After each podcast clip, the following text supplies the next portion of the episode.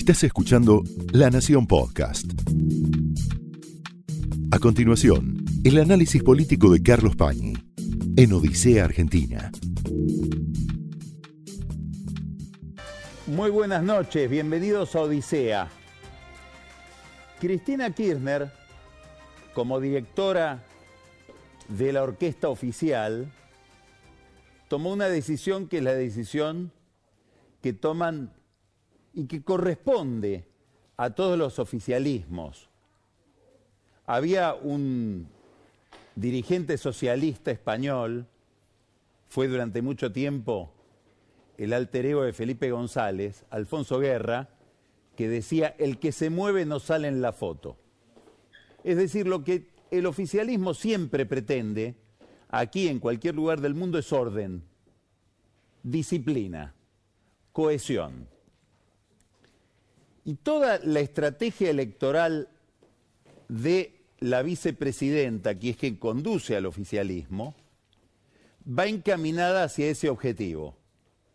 Conseguir orden, conseguir unidad, conseguir cohesión dentro de un grupo que siempre es por definición heterogéneo como el peronismo.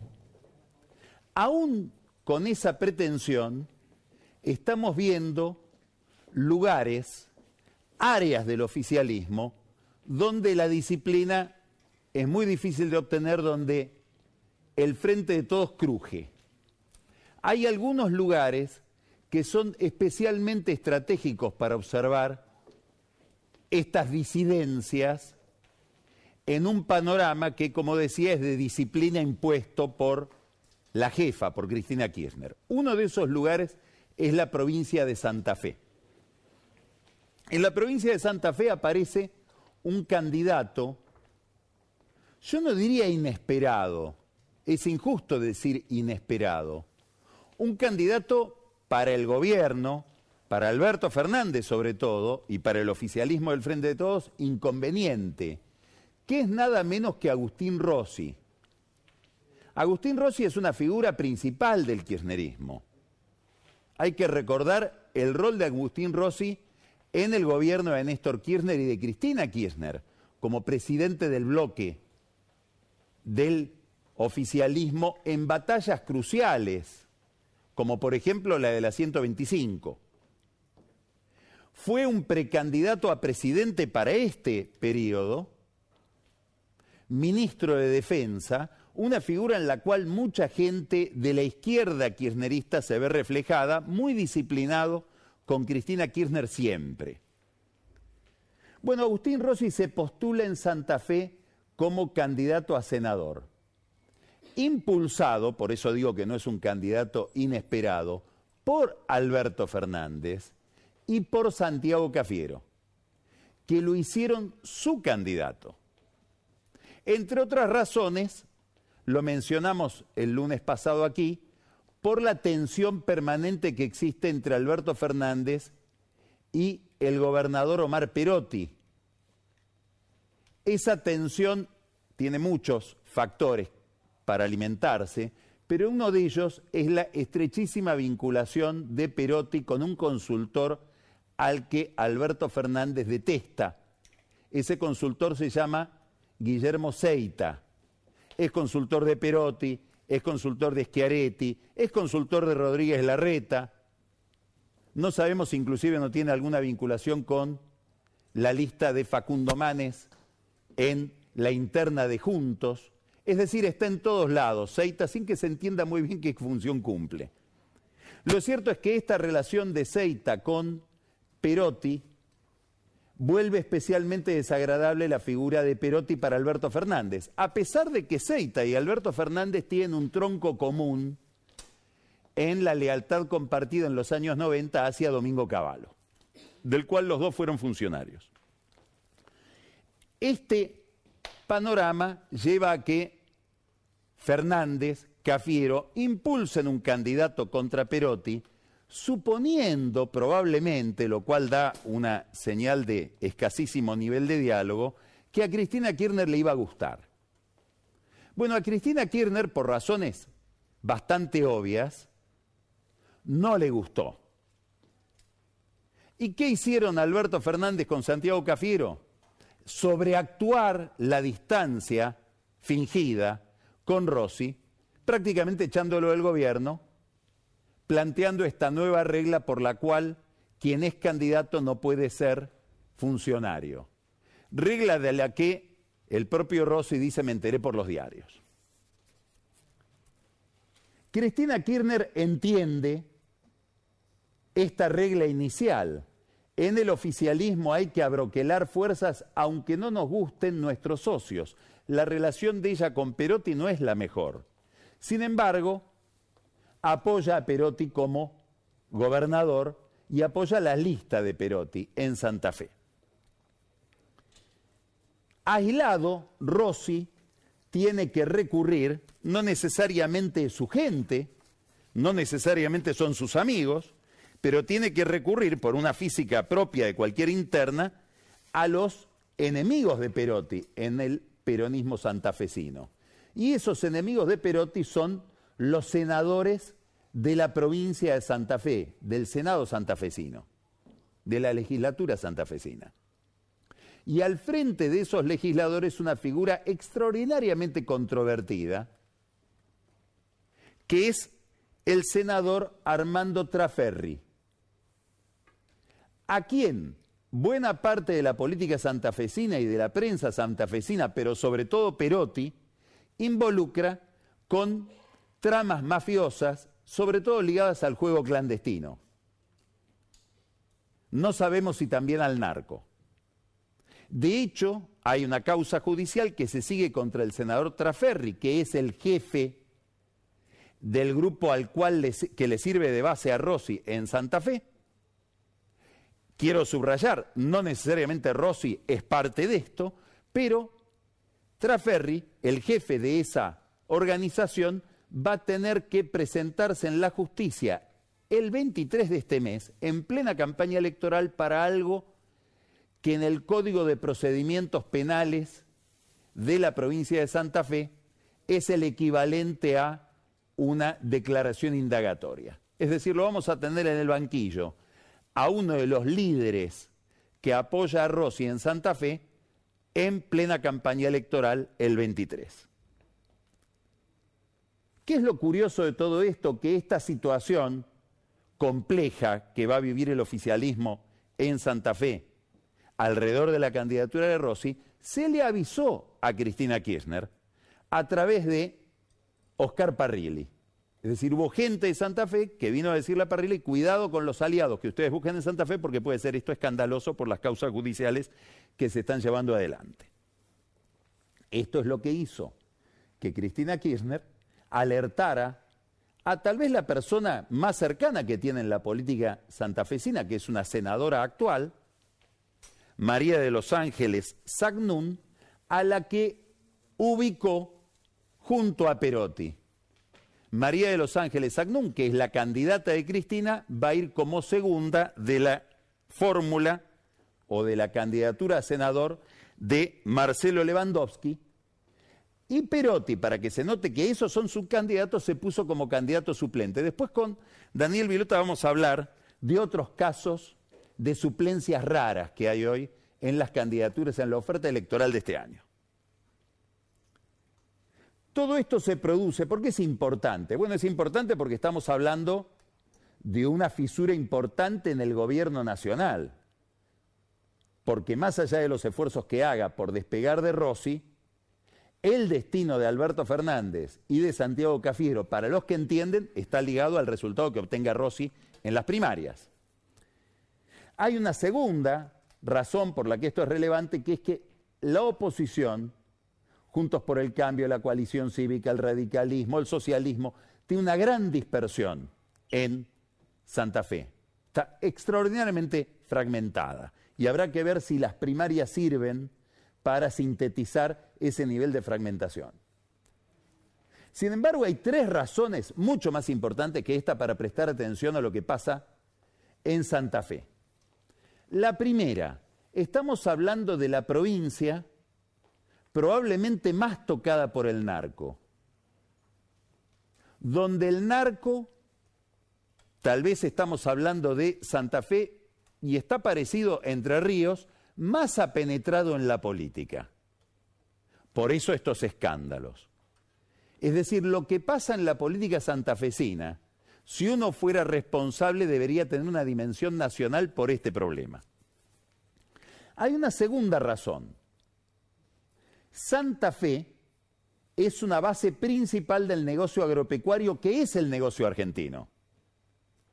Es decir, es como si estuviéramos en Kuwait o en Arabia, en Arabia Saudita y fuera el área donde más se concentra el petróleo. Entonces lo que pasa en Santa Fe es especialmente importante por eso, sobre todo en un gobierno que tiene un conflicto con ese sector.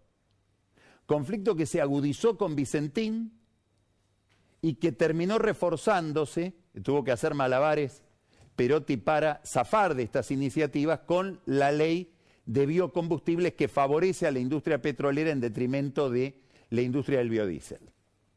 Todo esto aparece señalado en una nota que leí este fin de semana de un autor inesperado, se llama Julio Devido, pero no es el Julio Devido que usted conoce, es el hijo de Julio Devido, que escribe en un blog identidad colectiva, un panorama visto desde la óptica de alguien que conoce muy bien el oficialismo de cómo han sido el cierre de listas. Señala algo interesante el joven debido. No hay en la Argentina de hoy un debate sobre lo agropecuario. En esta elección ese debate está ausente. Bueno, Santa Fe toca con este problema. Hay una tercera razón. Vamos a hablar después, y tengo mucho interés en esa conversación, con Ricardo López Murphy. Con Rossi queda vacante el Ministerio de Defensa. Y habitualmente se mira el Ministerio de Defensa como el lugar donde se produce la ósmosis entre la política y los militares, entre los dirigentes políticos y las Fuerzas Armadas. Obviamente es eso el Ministerio de Defensa, pero es algo más es probablemente el lugar más sensible de conexión y de, alineamiento internacional del país hoy, sobre todo de un país que se ha vuelto irrelevante en otras dimensiones. Entonces, ¿quién vaya al Ministerio de Defensa en un momento donde crece la tensión internacional con China, pero sobre todo en un momento donde el gobierno, por la vía de las vacunas o por la vía que fuera, tiene una relación de privilegio con Rusia, es importantísimo, sobre todo en materia de provisión para la defensa. Fíjese, esta semana, esta semana va a haber una, eh, eh, visita importante a la Argentina. Viene Jake Sullivan, es el encargado de seguridad nacional de los Estados Unidos. Una especie de mega ministro del Interior y de Relaciones Exteriores mezclado de la Casa Blanca, el rol que ejercía Kissinger. ¿Con quién viene? Viene con un funcionario, antiguo funcionario de Microsoft, que se llama Amit Mittal. ¿Quién es Amit Mittal? El encargado de ciberseguridad de los Estados Unidos. En un momento en que Joe Biden, el presidente de los Estados Unidos, acaba de decir, insinuando que el responsable de los ataques cibernéticos que se registran en su país es Vladimir Putin, esto puede terminar una guerra en serio, dijo Biden, en una guerra con balas. Bueno, el encargado de prever esa guerra va a estar en Buenos Aires con Sullivan, con el responsable de Seguridad Nacional de los Estados Unidos, esta semana. ¿De qué van a querer hablar? De tecnología y de defensa. Probablemente los recibe un gobierno con el Ministerio de Defensa vacante. Entonces, un lugar del tablero que hay que mirar es Santa Fe, el otro es Santa Cruz. En Santa Cruz tampoco Cristina Kirchner logró, o tal vez no quiso, como vamos a ver ahora, la unidad del oficialismo. Nada, que, nada menos que Hoy la, sede central del kirchnerismo, como todos sabemos, es el conurbano bonaerense. Pero Santa Cruz es la casa matriz. Ellos vienen de allá. Bueno, allá hay una fractura. Es una fractura entre el kirchnerismo que lidera Alicia Kirchner, es decir, Cristina Kirchner, Máximo Kirchner, y nada menos que una figura principal de la vida santacruceña. Un señor que se llama Claudio Vidal. Es el líder del sindicato de petroleros privados. Por primera vez, el líder de Santa Cruz Norte y de Santa Cruz Sur, es decir, un dirigente sindical al que hay que prestarle atención porque por primera vez en años logró unificar la base sindical de los petroleros. Este hombre se presenta por afuera del peronismo y va de la mano de Sergio Acevedo, que es otra figura importante de Santa Cruz, un hombre de mucho prestigio que fue gobernador de Néstor Kirchner y después fue el primer jefe de los servicios de inteligencia de Kirchner en su gobierno del 2003, hasta que fue reemplazado por Icazuriaga. Este grupo de gente se enfrenta al kirchnerismo allá, habrá que ver si no hay una picardía de desdoblamiento. Se discuten tres diputaciones en Santa Cruz. No vaya a ser que dos se la lleve el kirchnerismo y una se la lleve este grupo y que la oposición quede afuera. Hay que ver qué nivel de competitividad tiene hoy Juntos por el Cambio en Santa Cruz. Es una pregunta muy importante. ¿Por qué? Porque el gobierno está buscando poroto por poroto, punto por punto, llegar al quórum propio en la Cámara de Diputados, entre otras cosas, para reformar nada menos que el sistema de fiscales.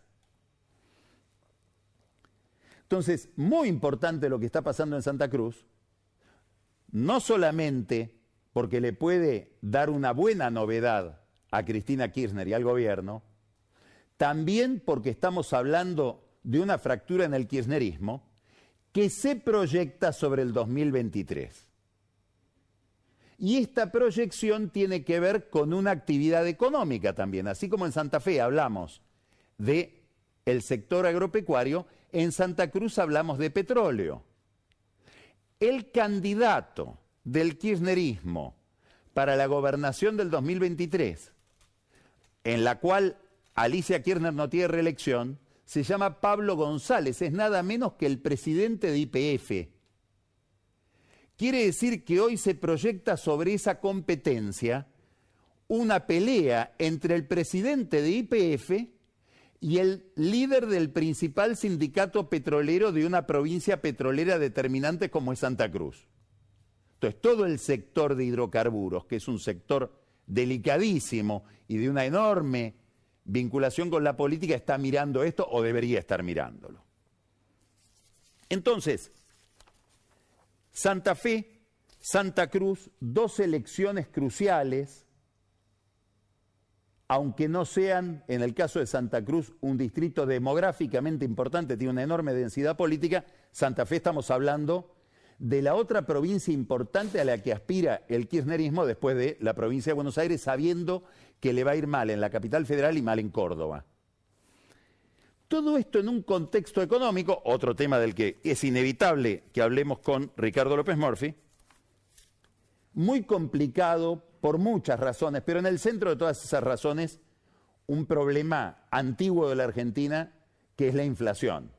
Venimos insistiendo en esto, otra inflación, porque una inflación de nueve meses de más de tres puntos es otro animal. Muy difícil de revertir esa inercia. Y esto genera conductas en todos los actores económicos. Por ejemplo, hoy Gerardo Martínez, el líder de la UOCRA, reabrió la paritaria de la UOCRA, que había cerrado en 35,8% de aumento, y llevó el aumento al 47,8%, 12 puntos más. Y esto es un cierre que implica un aumento del 5% en diciembre, otro aumento del 5% en enero y 2% en marzo. Y algunos dirán, para esta inercia inflacionaria es poco. Pero es una señal. Y Gerardo Martínez puede decir, bueno, pero si la presidenta del Senado le dio más del 40% de aumento a los empleados del Senado, es probable que la industria de la construcción hoy tenga más capacidad de pago que el Senado. Casi que recibí una indicación de la vicepresidenta para cerrar esta paritaria reabrirla y cerrarla de nuevo en estos términos. 47,8 la industria de la construcción. A nadie se le escapa que hay algo más. Si uno mira las listas, cómo fueron configuradas en el peronismo en esta oportunidad, el sindicalismo tradicional es el gran ausente, a pesar de la enorme disciplina que está teniendo con este oficialismo, con este gobierno, en un momento de tanta inflación. También ahí hubo señales de Cristina. Sergio Palazzo, bancarios, muy kirchnerista, muy ligado al Instituto Patria, también a Leopoldo Moró, por la militancia radical de ambos, y Hugo Yasky, es decir, la CTA kirchnerista. Estos son los modelos. Así como hay una, tensión con el sindicalismo tradicional que expresa Daer y que está en una interna por el control de la CGT, no me, no me cabe duda de que también Gerardo Martínez está mandando una señal hacia esa interna, hay una tensión con los movimientos sociales, que se manifiesta en otro cambio que hubo en estos días, muy importante, pero importantísimo, que es el aterrizaje de Juan Zabaleta, intendente de Harlingham, en el Ministerio de Acción Social, de donde fue sacado Daniel Arroyo para ser para ocupar el lugar número 12 en la lista de diputados. Bueno, Zabaleta resuelve una interna con la Cámpora en Harlingham y termina yendo al Ministerio de Acción Social donde lo reciben con mucho malestar los movimientos sociales, porque desde la crisis del 2001 hay una tensión entre los aparatos clientelares de los intendentes del conurbano con ese nuevo actor que son los movimientos sociales, barrios de pie, Evita, etc. Muy bien, aterriza Zabaleta y alguien tan importante en el entramado oficial como Andrés Larroque, el cuervo Larroque, ofrece declaraciones, una entrevista al portal Infobae y le dice, la Argentina de los planes debe terminar y además no puede ser que la identidad de, los que reciben planes la determinen los movimientos sociales.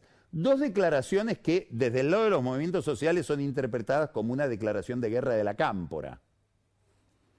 Hay otra dimensión en todo esto, sumamente relevante. Y esa dimensión es que al irse Zabaleta al Ministerio de Acción Social, queda al frente de Harlingham un militante de la Cámpora, Damián Selchi. Damián Selchi es un hombre de la intimidad de Máximo Kirchner que queda al frente del municipio, que es un municipio importante porque es de la primera sección electoral. Como me dijo alguien que conoce muy bien las relaciones entre kirchnerismo y conurbano, esa es una colina a tomar porque la Cámpora no tenía nada en la primera sección electoral. Sí tiene Quilmes en la tercera y una alianza con Martín Insaurral del Lomas de Zamora, pero propio Quilmes y ahora Harlingham. O sea, el premio que le dieron a Zabaleta es un premio envenenado. Todo este panorama político, de tensiones políticas, se da en un contexto un poco psicodélico. No sé si Ricardo López Murphy querrá hablar de esto después. Me refiero a lo que pasa en alrededor de toda la, la, comidilla de las visitas a Olivos en tiempos de pandemia. El tema, como usted sabe, tomó trascendencia acá en Odisea porque hicimos una parodia de clases de danza que se darían en Olivos con información que trajo Carola para el momento whisky. Esa información había sido publicada, eran listas de visitas en una cuenta de Twitter, la de Gonciber. Sobre la base de la información que dimos en Odisea, el sitio El Disenso investiga quién es Sofía Paqui y descubre qué es una visitante de Olivos, después el gobierno explica, es una colaboradora de la primera dama, Fabiola Yáñez, que fue tomada como empleada en la planta permanente de la Secretaría General de la Presidencia. Esto es lo que vuelve un hecho social, que son las visitas de Sofía Paqui a Olivos, visita a Olivos porque es una vieja amiga de la primera dama y aparentemente tienen tertulias a la noche. Hay un escándalo alrededor de cómo se festejó el cumpleaños de Alberto Fernández en un momento en que a todo el mundo se le pedía disciplina. Él le pedía disciplina por la pandemia, todavía no existían las vacunas en ese momento. Pero lo importante es que esto se vincula con el Estado por esta contratación. Y porque aparece algo más. Aparecen los negocios de una empresa Apache Solutions del novio de la modelo Sofía Paki, Chien Chiao Hong, un ciudadano de ascendencia taiwanesa. ¿Qué consigue? No sabemos si por esta vinculación con una amiga de la primera dama, contratos en el Consejo de la Magistratura, en el Palacio de Tribunales de la Ciudad de Buenos Aires, en el Palacio de Justicia de La Plata. Todo más bien ligado a justicia. Él ofrece servicios de tecnología y cámaras de seguridad. Sigue estando este taiwanés con Sofía Paki, nadie sabe muy bien si esa relación se mantiene, si se mantiene la incipiente amistad que trabó con Alberto Fernández, pero los que conocen la vida de Olivos dicen dos cosas. Primero, la primera dama contrató mucha gente amiga que forma parte de su staff. Segundo, a través de Sofía Paqui hay que ver a otro señor, empresario, probablemente más importante que el taiwanés. Se llama Fernando Pei, W-H-P-E-I. Son dos hermanos, Guillermo, que tiene fundaciones, una de ellas muy importante de lucha contra la trata de personas, y Fernando, que tiene un bajísimo perfil, pero tiene algunas vinculaciones con el mundo sindical a través de Daniel Germanos, el abogado de Hugo Moyano y su familia. Bueno, los que conocen Olivos, si quieren ver si hay algún tipo de negocios por este tipo de conexión social que se desarrolla sobre todo durante las noches, dicen hay que prestarle atención a Fernando Pell, que fue en su momento dueño de Guerrero de Rivadavia, relación que quedó bastante mal después en materia de societaria y también en relación con los trabajadores. Es, si uno quiere, un tema menor al lado de otros temas.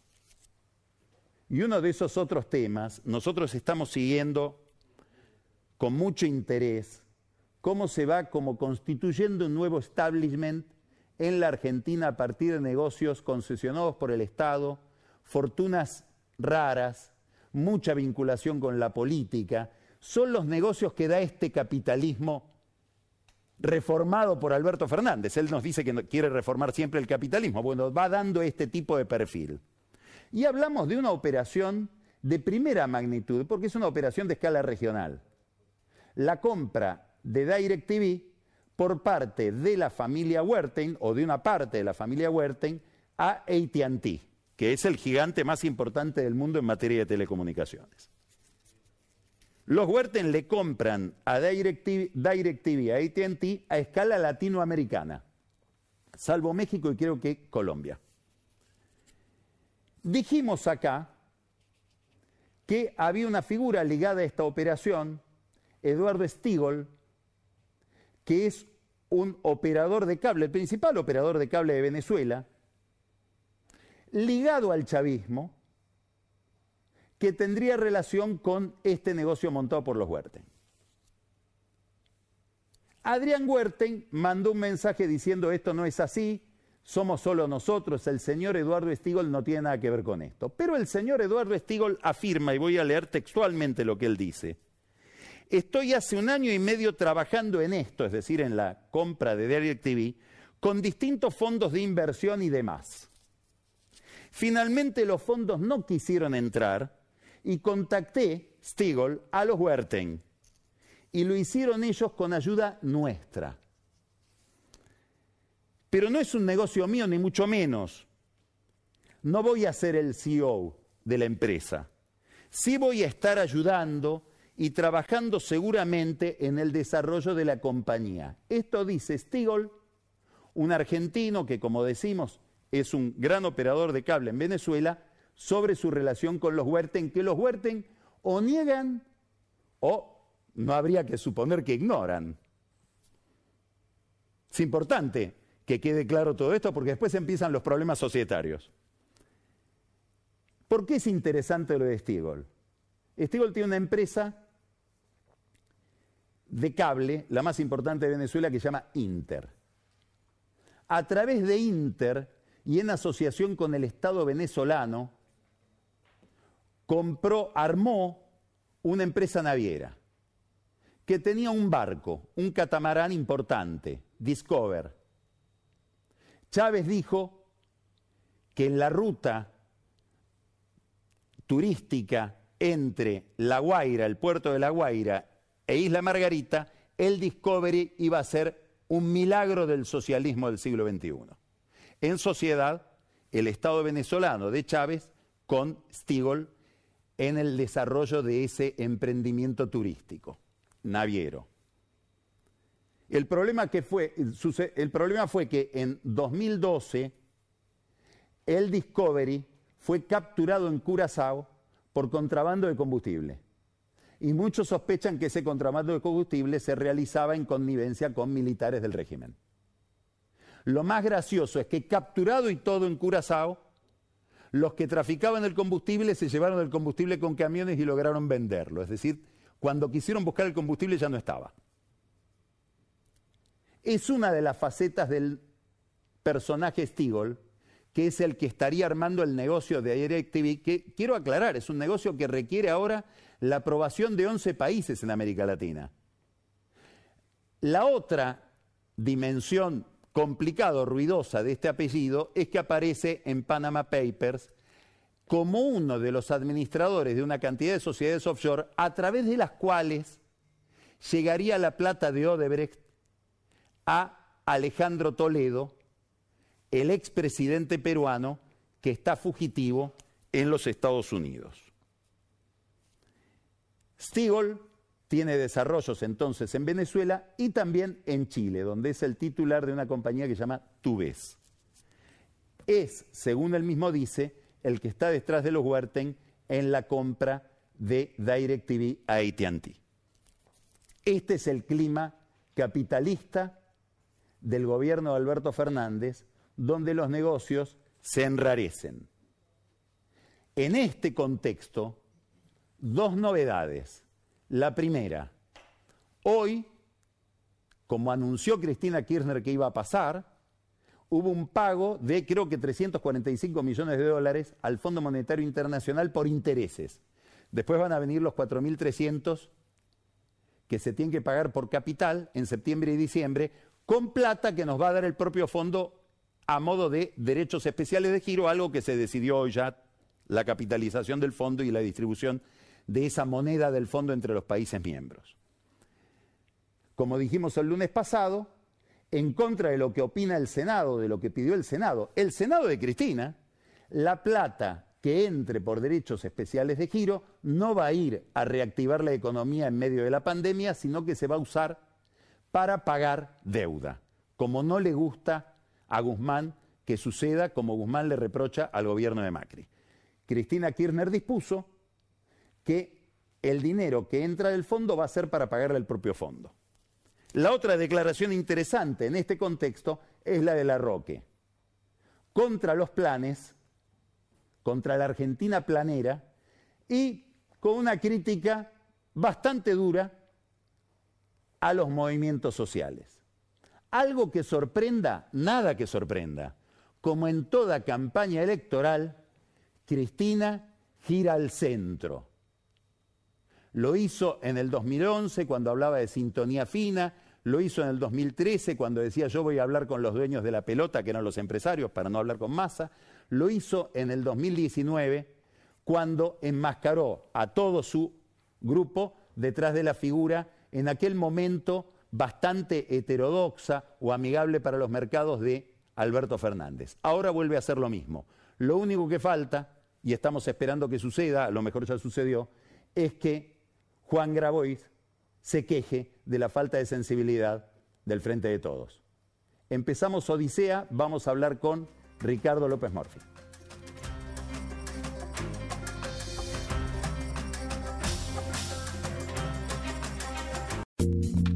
Estás escuchando La Nación Podcast. A continuación, el análisis político de Carlos Pañi en Odisea Argentina.